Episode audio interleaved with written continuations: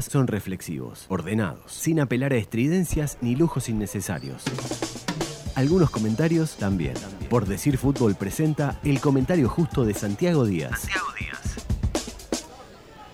Peñarol pecó por no haber aprovechado su buen momento del primer tiempo, por no haber sido eh, contundente, por haber fallado algunas ocasiones de gol. Y bueno, y después en el segundo tiempo ya no tuvo el mismo rendimiento. River se paró mucho mejor, se defendió mucho mejor. Peñarol dispuso de pocas ocasiones y terminó, bueno, arañando este punto con un penal allí eh, innecesario, ¿no? Que implica un error muy grueso de la defensa de River, que le permitió al equipo carbonero empatar el, juego y llevarse el mencionado punto. Pero en realidad, eh, el, el buen momento de Peñarol fue en el primer tiempo. Más allá de que no pudo hacer un gol, yo creo que fue cuando jugó mejor tuvo varias ocasiones, a los ocho minutos ya había tenido tres aproximaciones y una de ellas generando una enorme atajada de Hichazo, que para mí fue la figura de River a lo largo del partido, particularmente en el primer tiempo. Pero también tuvo otras ocasiones. Eh, el equipo eh, carbonero, una que pegó en el palo y después le pegó en la cara a Hichazo, otro cabezazo eh, que también atajó el, el arquero, tirándose hacia su derecha. O sea, Hubo varias, varias jugadas de Peñarol en ese primer tiempo y un dominio bastante marcado eh, de la pelota y fundamentalmente del territorio, porque Peñarol jugó muy, muy cerca de Hichazo a lo largo de esos primeros 45 minutos. No fue contundente, no pudo concretar y eso termina siendo generalmente muy fuerte en el fútbol. O sea, eh, termina siendo eh, un pecado que mm, al, al, final muchas veces termina dejándote sin nada. Peñarol por lo menos pudo rescatar un punto, pero perfectamente pudo haber perdido. Porque River, casi sin tener la pelota, casi sin atacar, bueno, tuvo una jugada, la verdad que fue muy linda por otra parte, que armó por la, por la izquierda con García y con Galeto y terminó eh, convirtiéndose en el primer gol del, del, partido. Lindísima jugada, pero que poco tenía que ver con lo que había mostrado River hasta el momento. Que se había defendido mal, y que prácticamente no había atacado. ¿no? E, esa es la verdad, a River le costó mucho entrar al partido. Recién sobre el final del primer tiempo, tiempo, faltando 5 o 10 minutos, ahí se sintió un poco más cómodo el equipo darcenero, manteniéndolo un poco más a raya a Peñarol. Pero antes de eso tuvo un partido para, para el olvido y bueno, encontró esa jugada que fue maravillosa, muy linda. Y, bueno, no sé si habrá sido García o habrá sido eh, Thiago Galeto, pero lo importante es que colocó ese gol que le dio el triunfo parcial en la primera etapa. Con algunos jugadores que se destacaron, García, con algunas acciones individuales, con su tradicional habilidad, y particularmente el Chori Castro, que mm, hizo un gran manejo de las situaciones, ¿no? O sea, pidiendo la pelota, manejándola, marcando los tiempos, eh, con unas eh, carreras individuales muy buenas, haciéndonos recordar al Chori Castro de antes, de la juventud, ¿no? Con la velocidad que él tenía como característica, dejando atrás a los jugadores adversarios. Realmente un gran partido de Castro que también se dio en el segundo tiempo hasta que salió eh, lesionado. River tiene de mitad de cancha hacia adelante jugadores muy interesantes, realmente muy interesantes. Me parece que es demasiado directo, ¿no? Juega a profundizar todo el tiempo y entonces pierde mucho la pelota cuando en realidad eh, hay, veces que las situaciones, bueno, ameritan para ciertas lateralizaciones, ¿no? Para jugar un poco más. Pero está, es un estilo de juego, a mí no es el que más me gusta, pero este, claro, lo que quiere es aprovechar eh, las corridas de, de, Arezo, las diagonales que él hace, que ya sabemos que es un jugador que tiene una gran capacidad a la hora de, de definir. Y bueno, eh, Peñarol lo intentó, lo buscó, creo que le, que faltó en ese primer tiempo fue un poco más de tranquilidad, a veces es como que se pasa de intenso Peñarol. Y en el partido de hoy se dio algo en el primer tiempo que creo que fue un error, y es que se, se, se amucharon contra el sector derecho demasiados jugadores, incluso Canovio se juntaba con la Quintana los dos por la derecha, ¿no? Canovio que era el extremo por el otro lado, entonces como que quedó medio rengo el equipo y atacó muy poco por la izquierda y tal vez demasiado por, por la derecha. Pero bueno, eh, en realidad, más allá de eso, Peñarol fue más que River y el resultado de 1 a 0 en favor de los darceneros tenía muy poco que ver con lo que habíamos apreciado nosotros en la cancha. En el segundo tiempo, la situación cambió porque ya Peñarol no generó el mismo riesgo que, que, pudo generar en la primera etapa. La verdad, no, no pudo, no tuvo la misma eh, claridad. River también se paró mucho mejor, controló mejor al equipo carbonero, e incluso, yo diría, hasta el minuto 25 de la segunda etapa, creo que las jugadas más peligrosas eran de River, que no tuvo ocasiones claras, claras, pero sí aproximaciones o sensaciones de que podría realmente generar peligro. Sobre todo en las contras, con García por la izquierda, con el Chori hasta que se lesionó, ¿verdad? Todos este, embates del equipo de Arcenero que generaban sensación de que en cualquier momento podía, bueno, complicarlo mucho a, Peñarol. Que se repetía demasiado, que después intentó con los cambios, no le funcionaron demasiado, sacó a Gargano y puso a Chepelini más atrás, ¿no?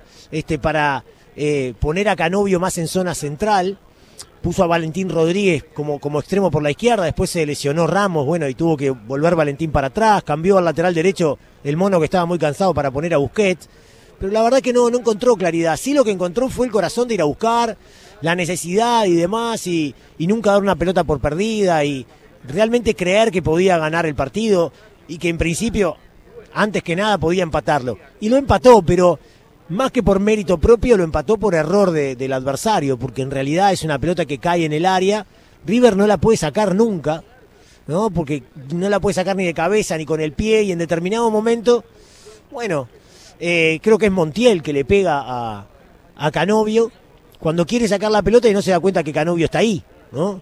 Entonces, en lugar de pegarle la pelota, ya en el área le pega a Canovio. El árbitro Matonte estaba al lado, cobra el penal, que estaba perfectamente bien sancionado, y Cepelini lo transforma en gol. Y todavía faltaba bastante, faltaban 15 a 20 minutos para que terminara el partido. Y bueno, y daba para que Peñarol siguiera de largo, y también daba para pensar que River de contra lo podía mortificar a Peñarol, porque ya había mostrado ese tipo de herramientas River. Había demostrado claramente es claro que con los cambios perdió, porque se fueron García y, y Castro. García seguramente muy cansado, Castro lesionado. Entró muy bien Bollo. Tuvo algunas situaciones eh, River de, de contra bastante peligrosas que no llegaron a ser rematadas, pero sí de contra generó algunas cosas ahí interesantes. Peñarol fue y buscó sin claridad, con algunos centros imprecisos cuando hubo desbordes. Hubo un remate que atajó Hichazo, ¿no? Este, con alguna dificultad porque Hichazo jugó varios minutos lesionado con un dolor muscular allí que lo complicaba muchísimo, estuvo estirando largamente. River sufrió la lesión de Castro, la de Hichazo que se mantuvo en cancha, la de Galeto que tuvo que salir. O sea, fue un partido muy áspero, muy luchado, eh, por momentos entrecortado en la segunda parte producto de todas las lesiones. Después del gol de Peñarol, en realidad se jugó muy poco porque eh, hubo una cantidad de, situaciones en las que el partido se interrumpió y de hecho el árbitro tuvo que descontar ocho minutos, ¿no? Eh, y bueno, y terminó con esa emoción el partido, ¿no? Con Peñarol buscando, sabiendo que si hoy ganaba quedaba nada del título y eso creo que estaba ahí subyacente en el final del partido. Eso estaba sobrevolando en la expectativa que generaba eh, el, el, final del encuentro. Y por supuesto para River, como decía Martín en el final de su relato. River venía muy mal, venía de dos derrotas consecutivas, dos derrotas consecutivas. Eh, venía también de, soportar un clausura muy malo, solamente con 11 puntos. Y bueno, jugar en su cancha contra un grande y no perder era importantísimo. Bueno, entonces los dos tenían una gran motivación. Y los dos eh, buscaron a su manera también poder colocar el segundo. No pudo River, no pudo Peñarol, empataron. No es tan mal resultado para Peñarol, porque en realidad está tranquilo, ¿no? En, puntero en ambas tablas. En relación a Nacional está recontra tranquilo, porque Nacional perdió ayer. Entonces, tampoco ningún drama para Peñarol, pero por supuesto que lo que quería el equipo carbonero era ganar para ya prácticamente sellar este torneo clausura y pensar en una hipotética final con, con el equipo de, de Plaza. Pero bueno, eh, fue un lindo partido, la pasamos bien. Eh, la verdad que la cancha de River es hermosa, estoy mirando los árboles, es espectacular. Todos los árboles que rodean la, eh, la cancha, tuvimos sol, una temperatura ideal y la pasamos muy bien.